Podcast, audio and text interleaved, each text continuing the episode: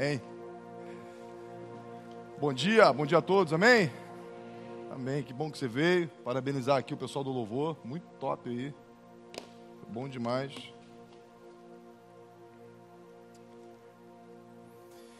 E que você abrir sua Bíblia comigo em Mateus, capítulo 6.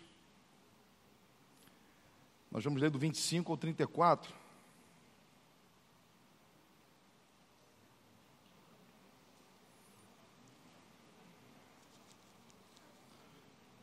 Mateus capítulo 6.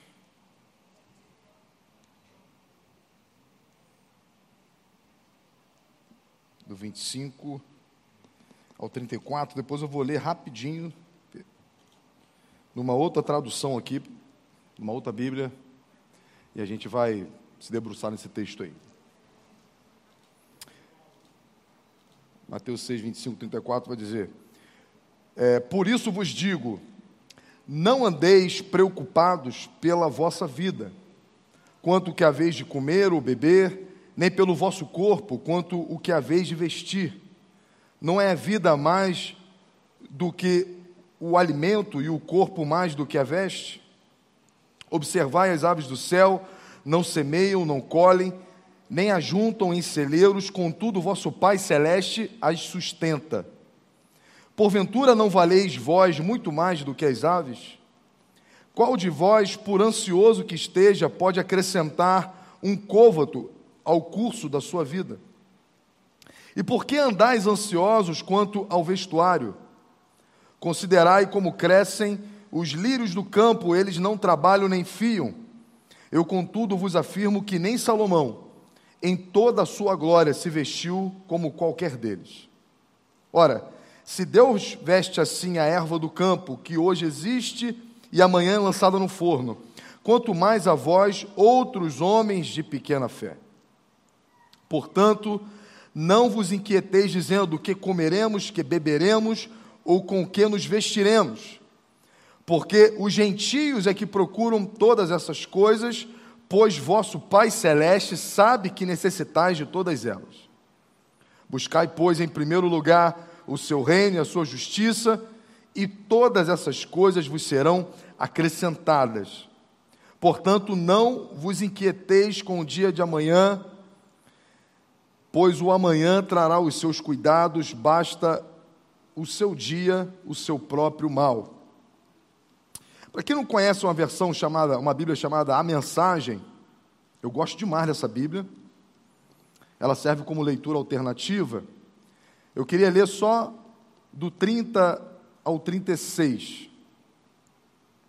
Você preste atenção, você vai ver como essa tradução aqui é bem bacana. Vai dizer: se Deus dá tanta atenção à aparência das flores do campo, e muitas delas nem mesmo são vistas, não acham que Ele, ele, ele irá cuidar de vocês, ter prazer em vocês e fazer o melhor por vocês? Quero convencê-los a relaxar, a não se preocuparem tanto em adquirir. Em vez disso, prefiram dar, correspondendo assim ao cuidado de Deus. Quem não conhece Deus e não sabe como ele trabalha é que se prende a essas coisas, mas vocês conhecem Deus e sabem como ele trabalha. Orientem sua vida de acordo com a realidade, a iniciativa e a provisão de Deus. Não se preocupe com as perdas e descobrirão que todas as suas necessidades serão satisfeitas. Preste atenção apenas no que Deus está fazendo agora e não se preocupe quanto ao que pode ou não pode acontecer amanhã. Quando depararem com uma situação difícil, Deus estará lá para ajudá-los. Para quem gosta de uma leitura alternativa, essa aqui foi a Bíblia, a mensagem é, eu sempre, quando leio um tema do sermão, eu vou para essa Bíblia e ela, ela enriquece aqui o conteúdo. Mas vamos lá. Eu queria hoje falar justamente sobre um tema que se tornou uma doença do nosso século, uma doença psicossomática, uma doença emocional, que se chama a preocupação a ansiedade. Claro que todos nós, em níveis, estamos preocupados ou ansiosos com alguma coisa. Mas uma vida sem Deus faz com que essa preocupação ou essa ansiedade ela seja totalmente fora do controle. E nós vamos ver, à luz da Bíblia, que isso não, não precede a fé. A fé e a ansiedade, elas brigam o tempo inteiro, elas são uma contra a outra. E nós precisamos cada vez mais confiar no Senhor, nos aproximar dele, tendo a certeza e a convicção de que existe um Pai, existe um Deus soberano que não perdeu o controle. Então preste atenção, o que Jesus está fazendo aqui, Jesus está falando com os seus discípulos. Essa não é uma mensagem para todo mundo. Essa não é uma mensagem que alcança os quatro cantos dessa terra. Ela é uma mensagem que alcança os discípulos que estão nos quatro cantos dessa terra. É uma mensagem direcionada aos filhos de Deus, aos discípulos. Porque o que Jesus está dizendo aqui é que aqueles que querem segui-lo devem ter lealdade e confiança a Ele. A gente não pode ter lealdade a alguém que a gente não conhece. A gente não pode ser leal a alguém que a gente não confia. E é por isso que Jesus o tempo inteiro ele nos dá liberdade para as nossas emoções do tipo, você pode chorar uma noite, mas a alegria vem amanhecer, você pode se irar desde que você não peque, mas quando o assunto é ansiedade, ele diz: "Não andeis ansioso por coisa alguma". Porque aquele que está em estado de ansiedade, ele está desconfiando do dia de amanhã. E ora, se nós estamos no reino de Deus, a Bíblia diz que nós fomos transportados para o reino de Deus. Se nós estamos no reino de Deus, existe um rei, e esse rei, ele é soberano sobre todas as coisas. Nosso rei não perde o controle. Aqueles que estão no reino de Deus podem ter absoluta certeza que o rei governa e governa para as suas vontades. Então Jesus começa a explicar aos seus discípulos que discipulado, seguir a Jesus, requer algumas prerrogativas, como lealdade e confiança, porque senão seria uma total incoerência nós acreditarmos que Deus é rei, que Deus governa e continuarmos no estado de ansiedade, porque ansiedade é justamente uma instabilidade sobre o dia de amanhã. Não sei como é que vai ser, não sei como vão ser as coisas, pode ser que seja tudo ruim, pode ser que minha vida acabe, pode ser que tudo dê errado. E aí minha vida como é que vai ser? Diante de um Deus que pode todas as coisas.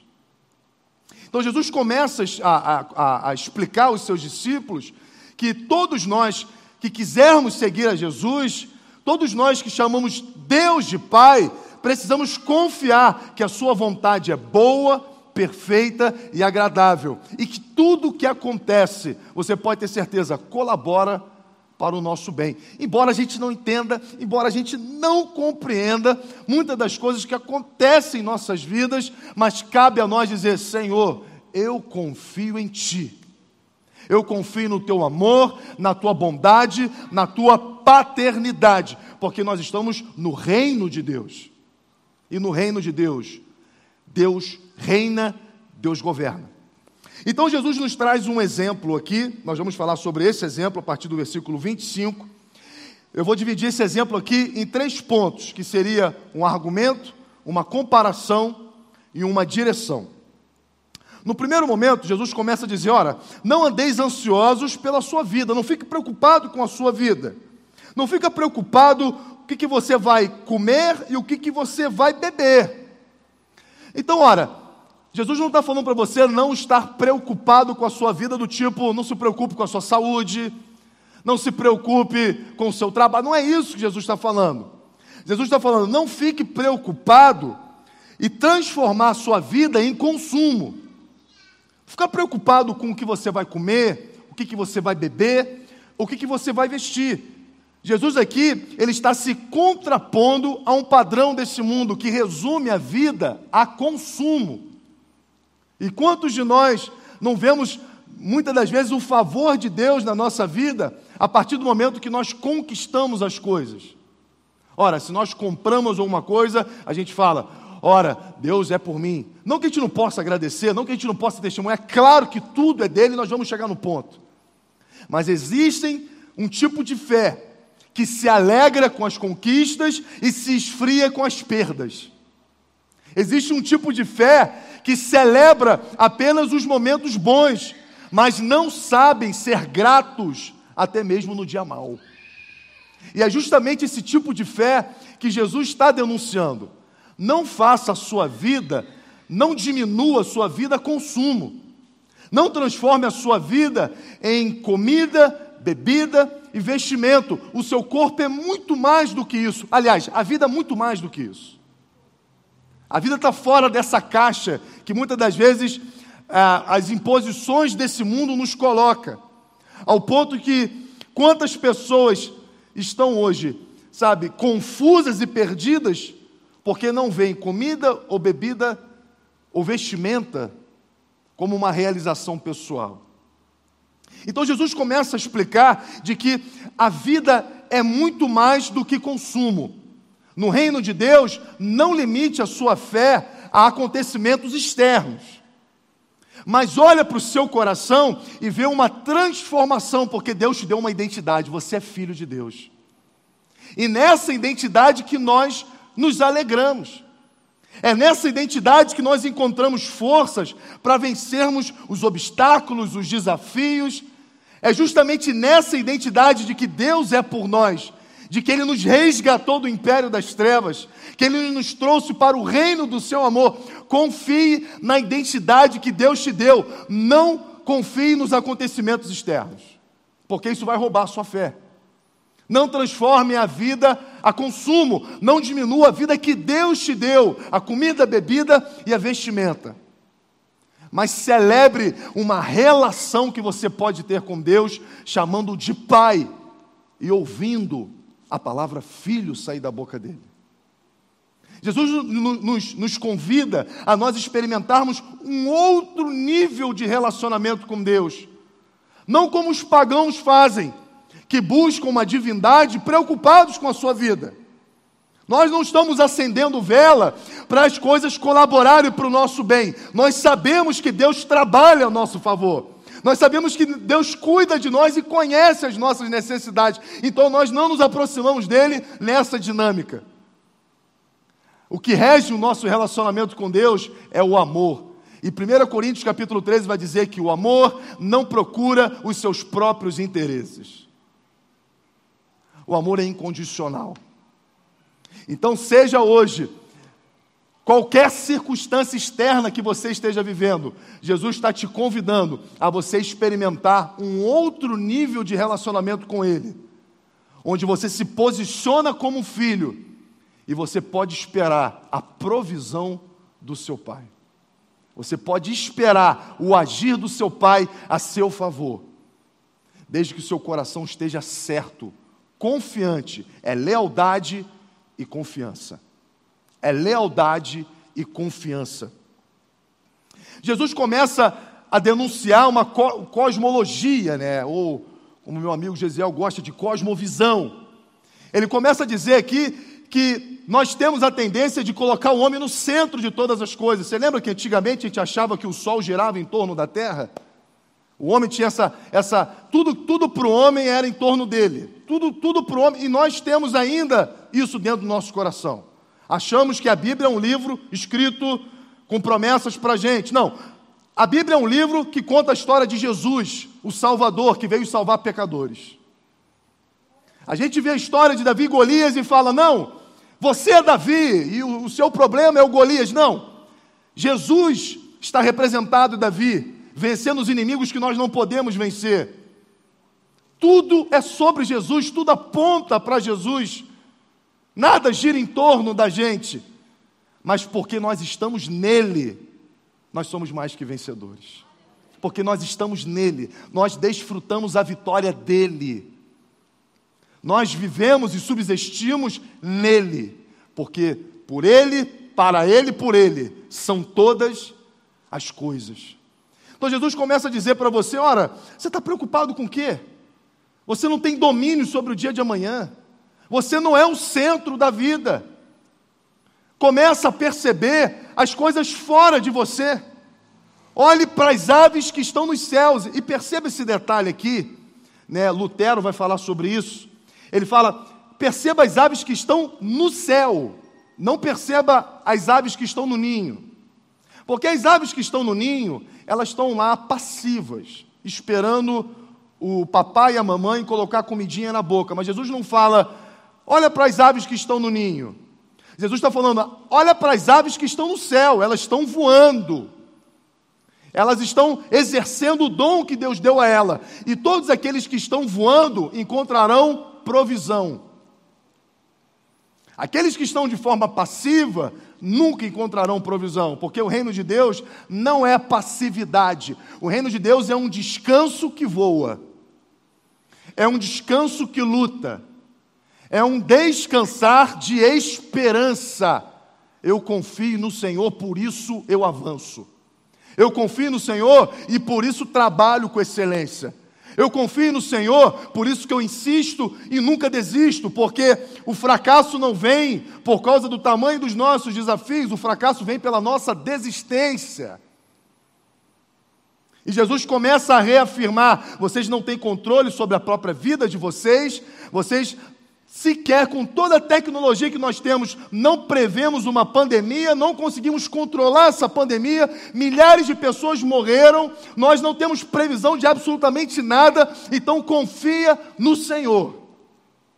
Confia num Deus que governa. Confia naquele que é por você e que te chama de filho e que te deu a liberdade de chamá-lo de pai. Porque é tudo sobre ele.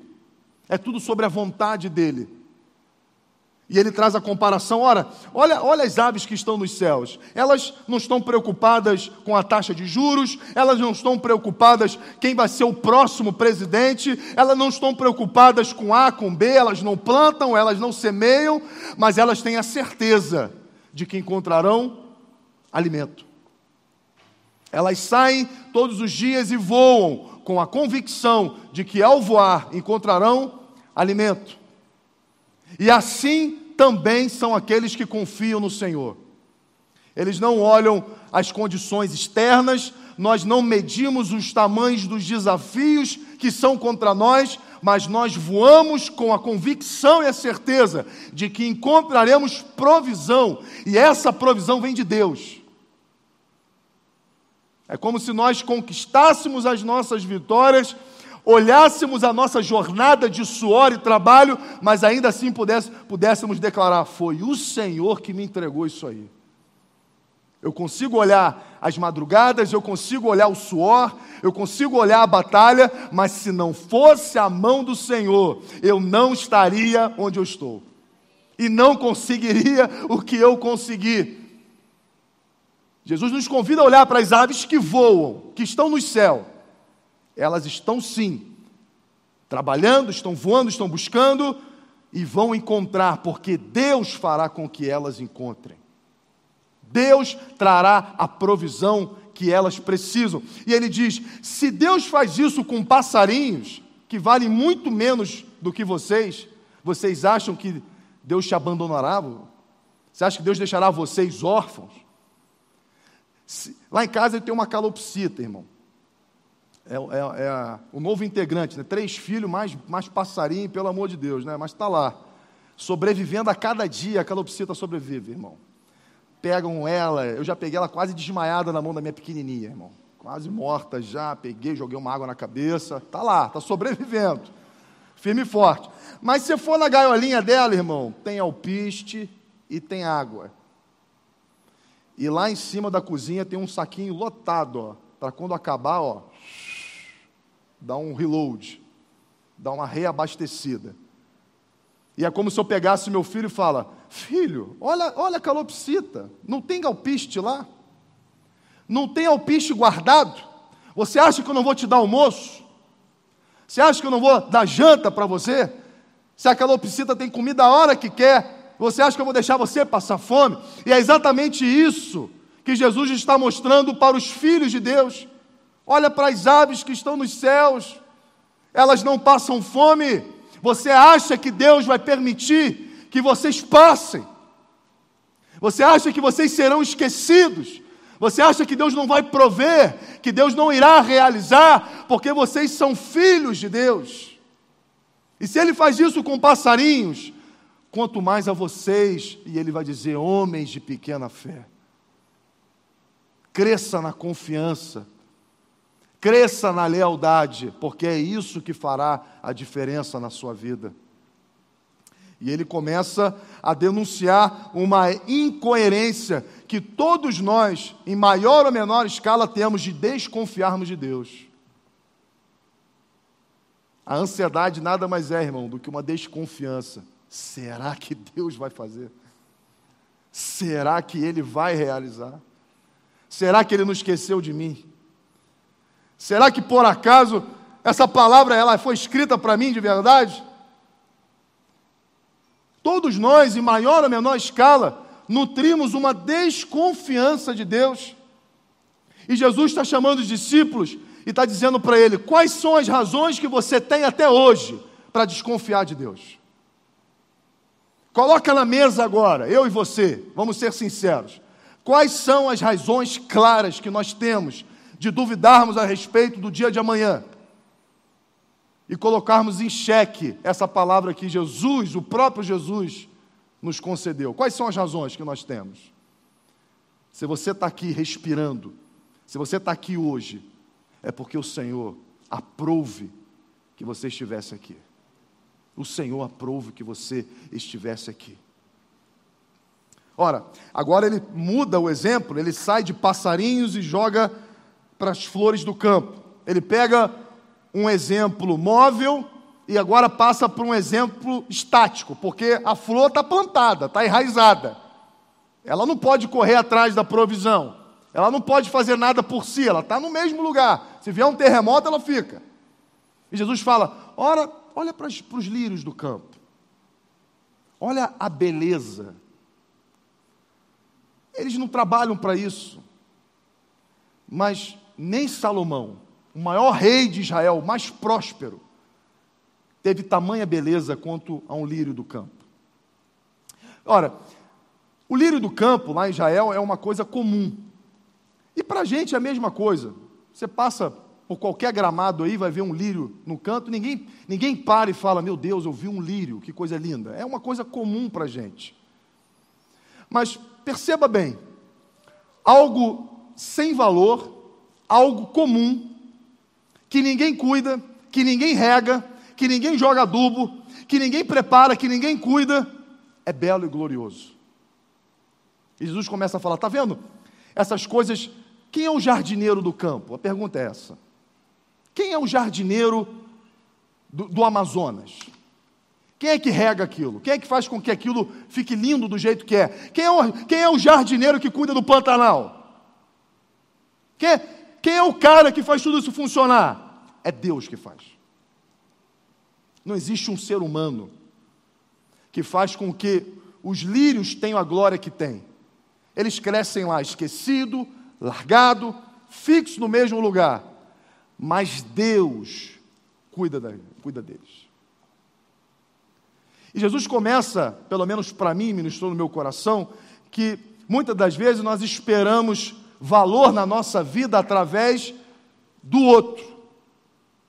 Se o outro não atribuir valor a nós, parece que a vida não tem valor para a gente. Não, eu não sou ninguém. Por quê? Porque ninguém olha para mim, ninguém gosta de mim, ninguém me elogia, ninguém, ninguém, ninguém, ninguém. E Jesus fala: olha para os lírios, ninguém também. Mas nem Salomão, mas nem Salomão, na sua maior prosperidade, se vestiu tão belo como eles. Então nunca, nunca atribua valor à sua vida a outro. Ninguém pode fazer por você aquilo que Deus pode fazer. Ninguém vai realizar na sua vida aquilo que só Deus pode fazer. Só Deus pode realizar. O lírio dos campos são belo e não existe jardineiro, não existe homem que cuida deles. E Jesus está falando: entregue a sua vida ao Pai. Não atribua valor à sua própria vida baseado em alguém. Deus trará valor à sua vida.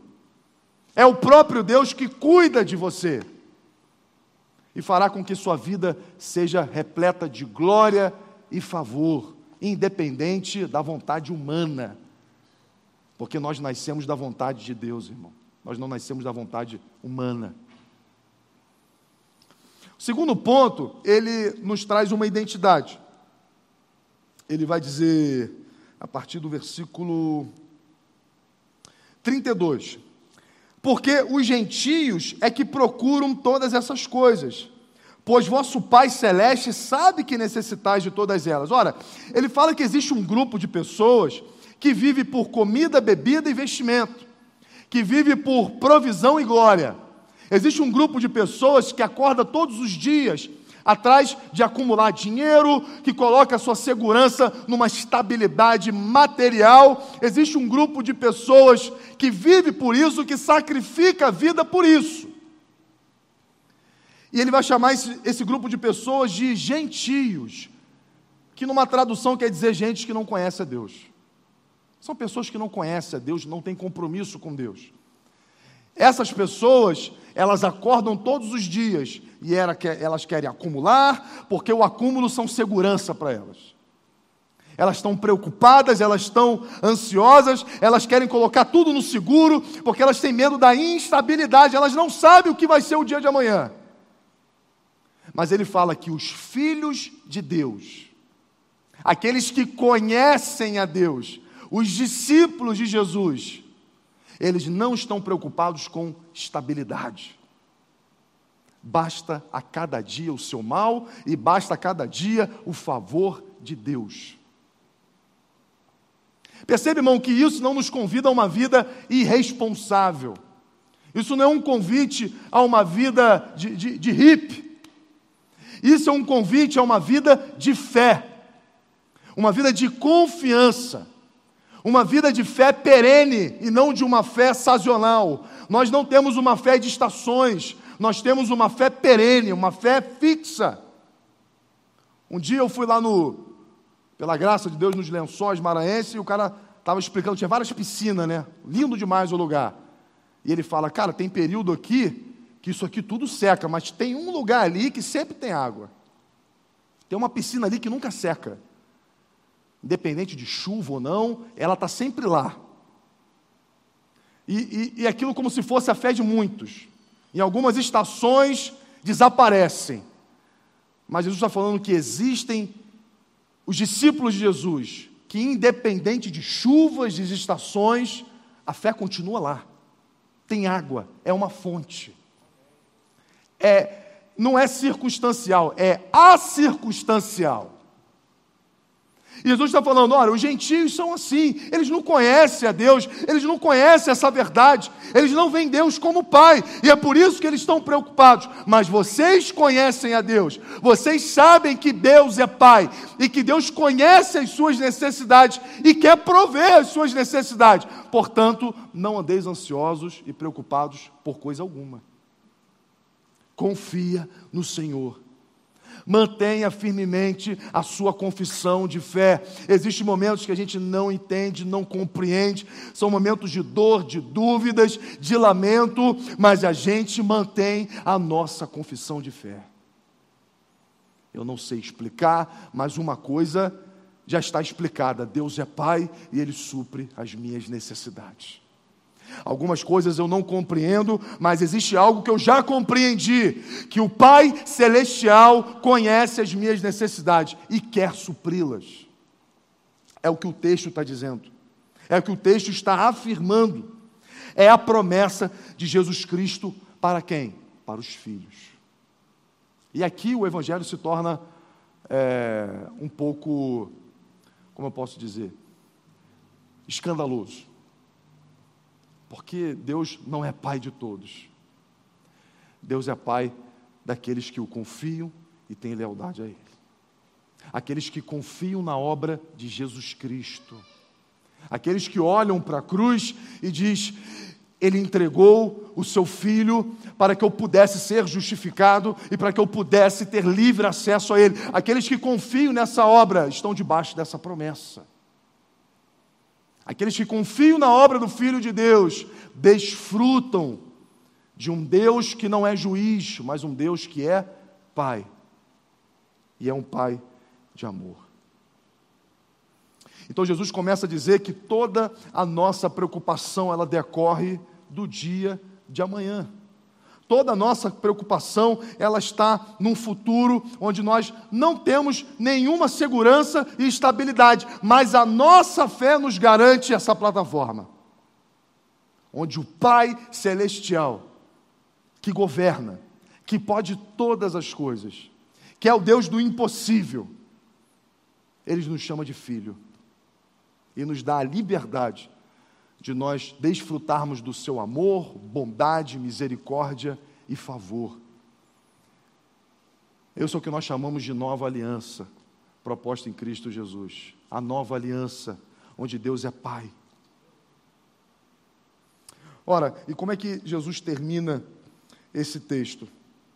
Ora, portanto, não vos inquieteis com o dia de amanhã, pois o amanhã trará os seus cuidados, basta o dia o seu mal. Versículo 33, eu esqueci de dizer: Buscai, pois, em primeiro lugar o reino de Deus e a sua justiça, e todas essas coisas vos serão acrescentadas. Ora, aqueles que são filhos, irmão, a, a, a, a paternidade ou a filiação que Deus nos dá, ela troca as nossas prioridades.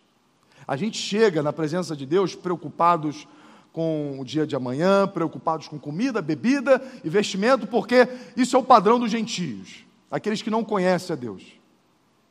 Mas quando nós conhecemos a Deus, existe uma troca de prioridades. Nós deixamos de ter segurança nessas coisas, não que a gente deixe de precisar delas, porque a Bíblia diz que o Pai conhece que nós precisamos. Mas nós deixamos de fazer dela a nossa, a nossa segurança e a nossa segurança agora está em buscar o reino de Deus e a sua justiça em primeiro lugar.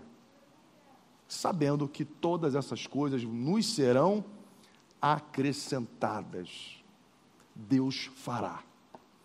Deus realizará. Na sua infinita riqueza e graça, Deus suprirá todas as nossas necessidades em Cristo Jesus. Nós precisamos, irmão, confiar. A palavra aqui, irmão, de Jesus no Sermão do Monte é confiança. É confiança, irmão, e não é uma confiança cega, não é uma confiança irracional. É uma confiança num Deus que entregou o seu único filho por nós. O que, que Deus poderia te dar hoje de extraordinário? Seja sincero para você mesmo. Se Deus falasse para você, me escolha, me, me peça algo extraordinário. Nós poderíamos dizer: o Senhor já nos deu algo extraordinário, o Senhor já nos deu o seu único filho. Porque a Bíblia vai dizer que em Cristo nós temos o sim e o amém de Deus para todas as suas promessas. Nós não precisamos de mais absolutamente nada, irmãos, pois em Cristo o sacrifício o Filho de Deus, nós já temos o sim e o amém de Deus. Nós já temos o sim e o amém de Deus. Para todas as promessas, nós já temos o sim e o amém. Deus já deu aquilo que ele tinha de maior valor: o seu único filho. Sua vida tem preço, tem preço de sangue, tem preço de cruz. Sua vida tem valor para ele, porque o apóstolo vai dizer: se Deus entregou seu único filho, como? Ele também não nos dará as demais coisas. Se ele, já, se ele já te deu o que ele tinha de melhor, de precioso, se ele deu algo que não tem valor, é incalculável o valor, se ele já nos deu isso, você acha que ele vai fazer conta? Você acha que ele vai fazer vista cega para as nossas necessidades? É claro que não. A cruz, irmão, o sacrifício de Jesus é a certeza, é o penhor, que essa aliança é uma aliança inquebrável. É uma aliança incondicional, porque Jesus morreu por pecadores, Jesus não morreu por aqueles que mereciam. Jesus não morreu por aqueles que se destacavam em sua santidade, ele morreu por pecadores, por aqueles que não mereciam, aliás, mereciam apenas a ira de Deus. Mas Deus amou o mundo de tal maneira que entregou o seu único filho, para que todo aquele que nele crê não pereça, mas tenha vida eterna. Nós estamos nesse mundo de passagem, irmão. Nossa vida continua ao lado dele. Nós continuamos a nossa vida ao lado de Deus para todo e todo e todo sempre. A eternidade nos aguarda. E nós experimentamos a fidelidade de Deus ainda agora e para todo sempre. Ainda agora, mas para todo sempre. Aqueles que esperam Jesus apenas nessa vida, o apóstolo Paulo vai dizer, são os mais miseráveis de todos os homens. Confie na cruz, porque ela é salvação para agora e para toda a eternidade. Não duvide do caráter do seu Deus, não desconfie. Nós não temos razão alguma diante da cruz, nós não temos razão alguma para duvidar do amor de Deus entregou o que ele tinha de melhor, de excelente, para que nós pudéssemos ser reconciliados com ele. Queria que você ficasse de pé, nós vamos orar.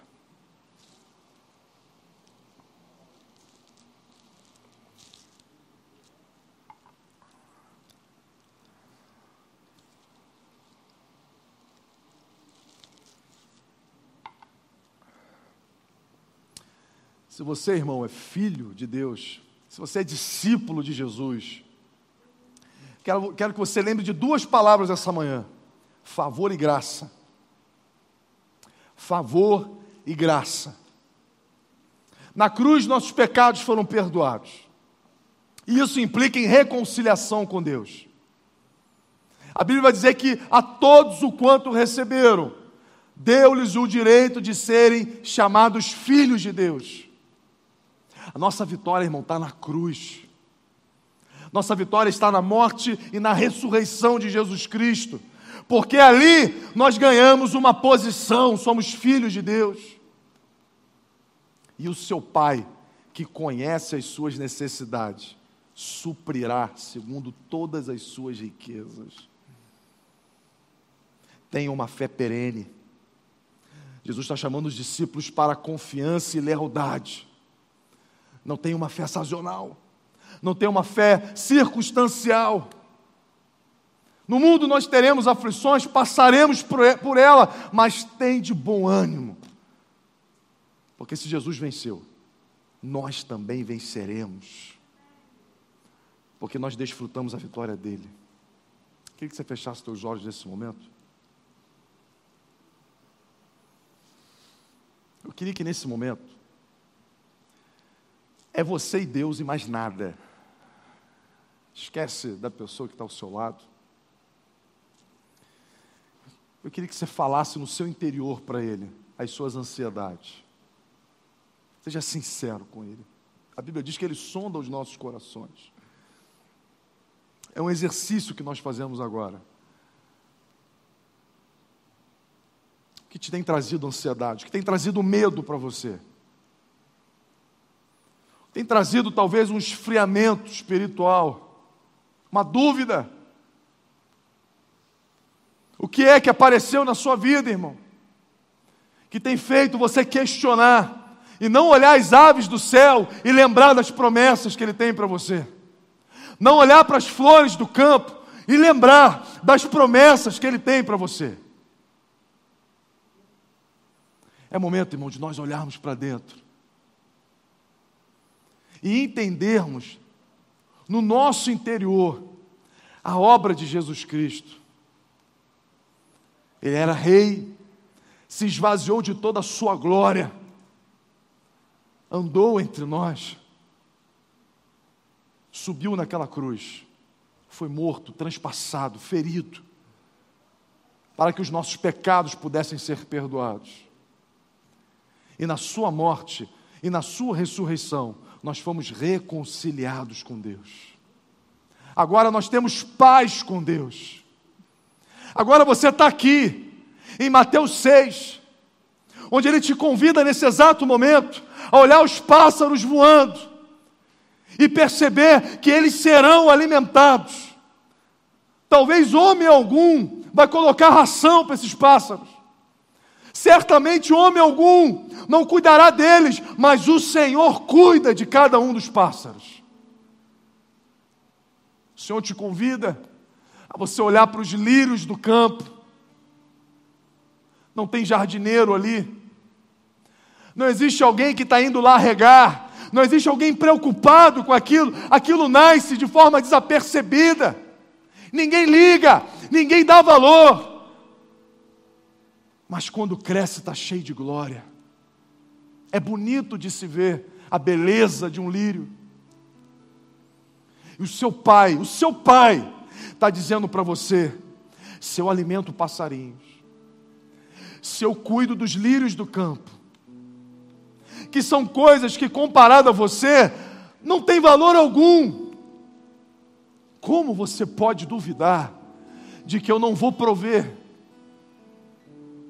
Como nós podemos duvidar de um Deus que entrega seu único filho por nós? É momento, irmão, de nós alicerçarmos a nossa fé, de sermos filhos maduros, encararmos as adversidades da vida, mas dizermos que acima de tudo nós somos mais que vencedores em Cristo Jesus porque a nossa vida não está à mercê desse mundo. Aqueles que não conhecem a Deus nesse exato momento estão preocupados, eles estão aflitos, eles não sabem, eles dependem de variações, eles dependem da valorização humana, eles dependem do olhar do outro, eles dependem da política, eles dependem de tudo, mas nós dependemos só do Senhor. É o Senhor que nos favorece. É o Senhor que nos abençoa.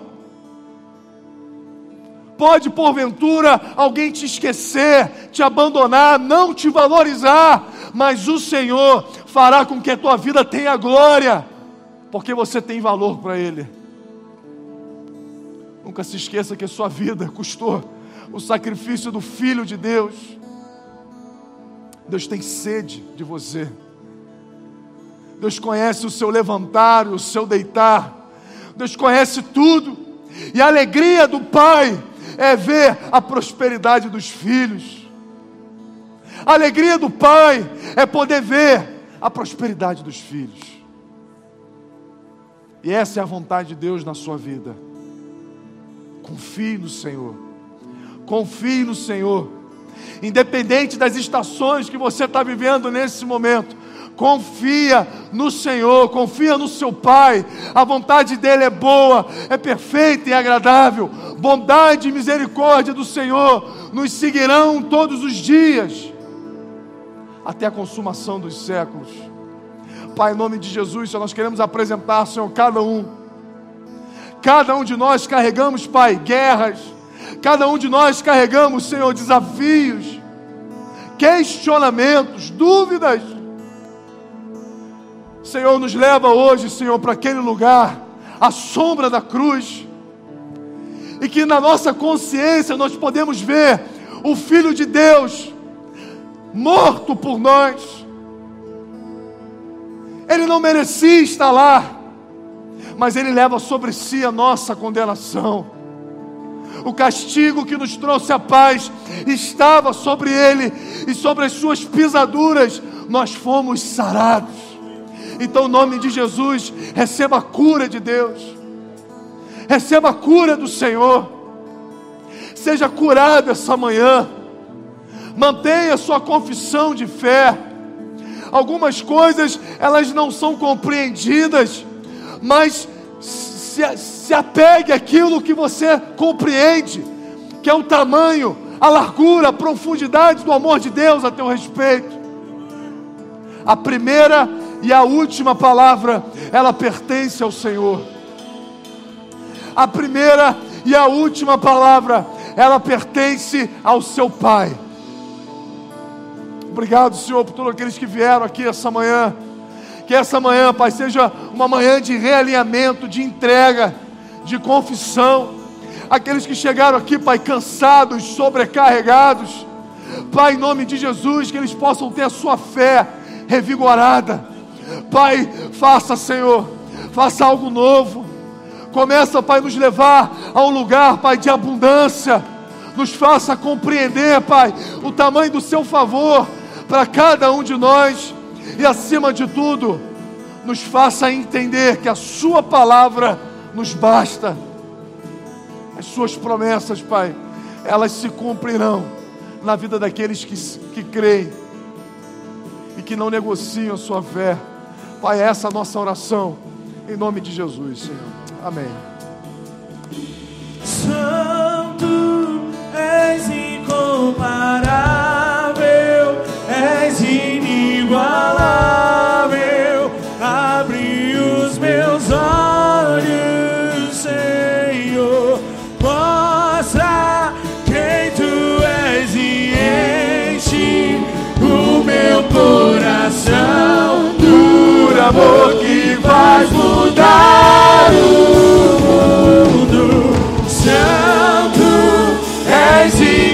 incomparável, és inigualável. Abri os meus olhos, Senhor, mostra quem tu és e enche o meu coração.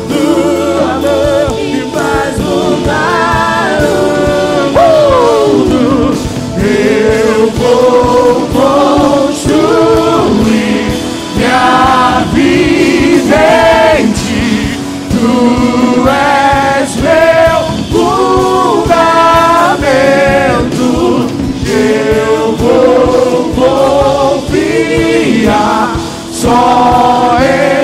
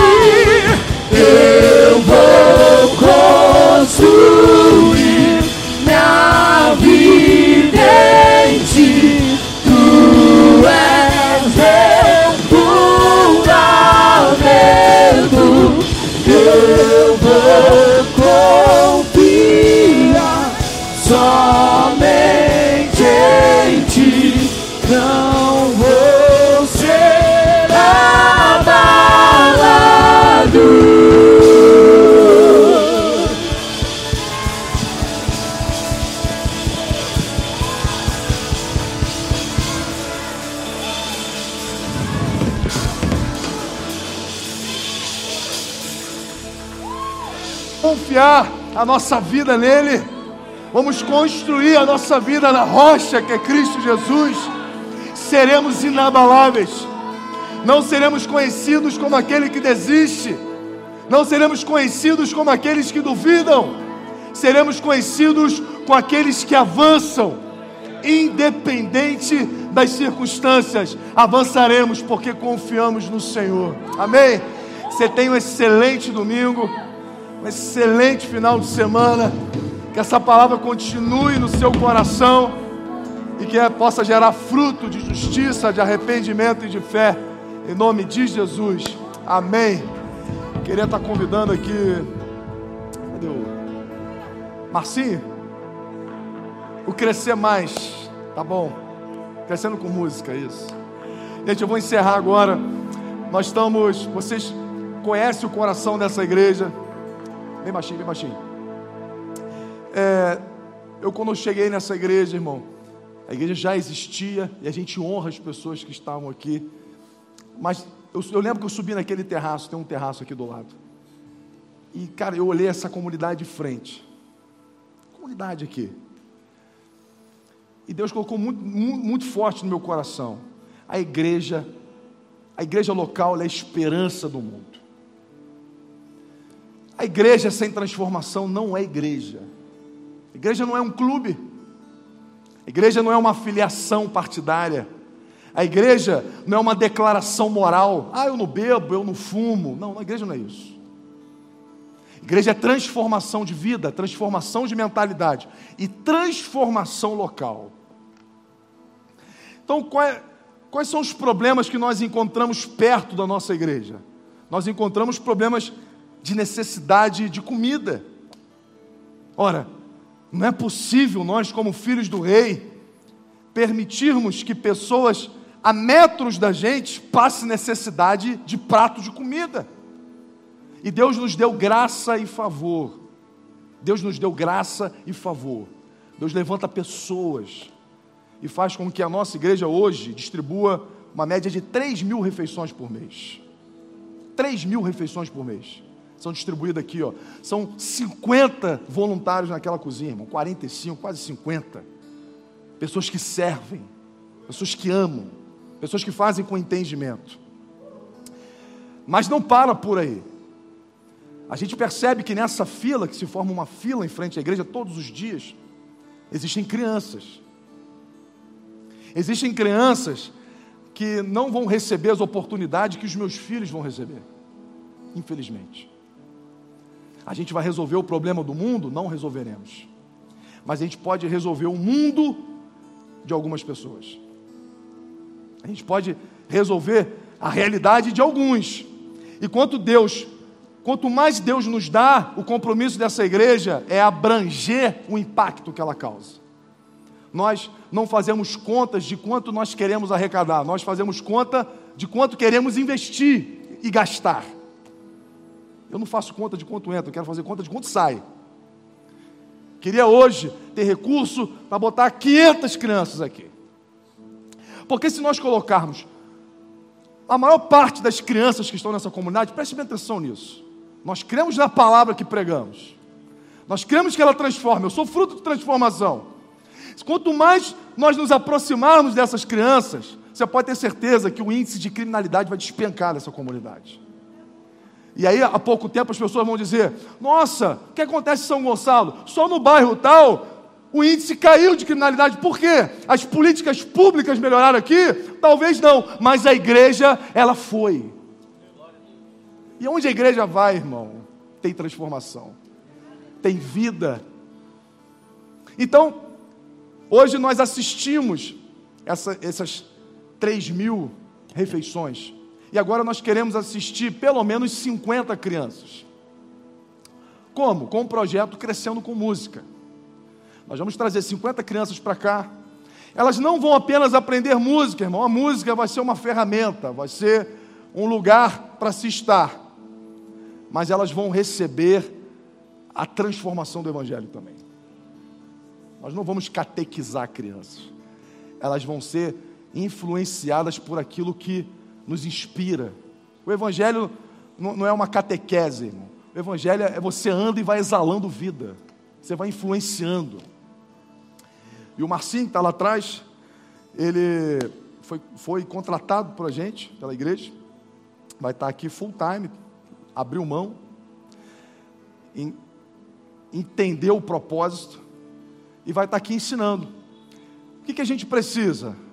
A gente quer que você participe, irmão. Esse projeto, ele só tem graça se a igreja participar. A gente pode chamar um, dois e fazer isso tudo acontecer, mas o bonito é você entender que parte dos recursos que Deus te deu pode virar transformação de vida. Então você pode apadrinhar uma criança. Você pode apadrinhar uma criança. Por quanto tempo, pastor? Ser por seis meses.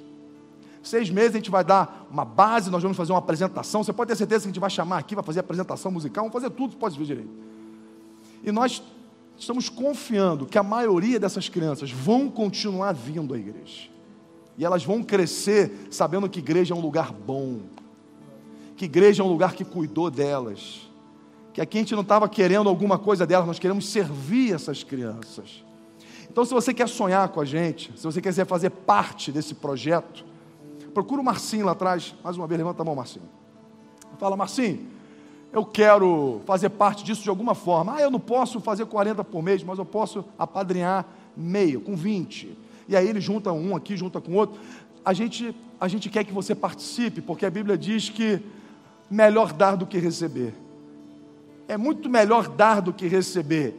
E maior é o que serve. Aquele que serve é o maior.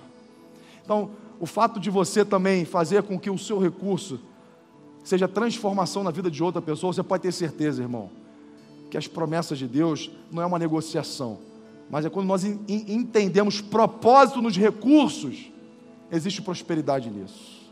Existe prosperidade nisso. E essa igreja quer te ensinar, quer te ensinar a você servir com aquilo que você pode, com aquilo que você pode. Em nome de Jesus. Então procura o Marcinho e faça com que esse projeto se alavanque. Em vez de 50, quem sabe a gente vai ter 100 crianças aí. Só depende da igreja. A igreja avança com a generosidade de todos vocês. Deus ama o que dá com alegria, tá? Faça isso com alegria. Em nome de Jesus. Eu não estou vendo ninguém para terminar aqui, eu mesmo vou terminar. Feche seus olhos comigo. Pai, obrigado, Jesus. Obrigado, Senhor, por esse privilégio, por essa oportunidade que fomos alcançados pela tua mensagem, alcançados pela tua palavra. Que possamos sair daqui, Pai, com os nossos corações alicerçados em Ti, construindo a nossa vida em Ti, confiando no Senhor. Nos dê um domingo de excelência, de paz é o que nós te pedimos em nome de Jesus e que o grande amor de Deus, a graça do nosso Senhor Jesus Cristo e as doces consolações esteja conosco hoje e sempre. Amém. Deus te abençoe. Até a próxima.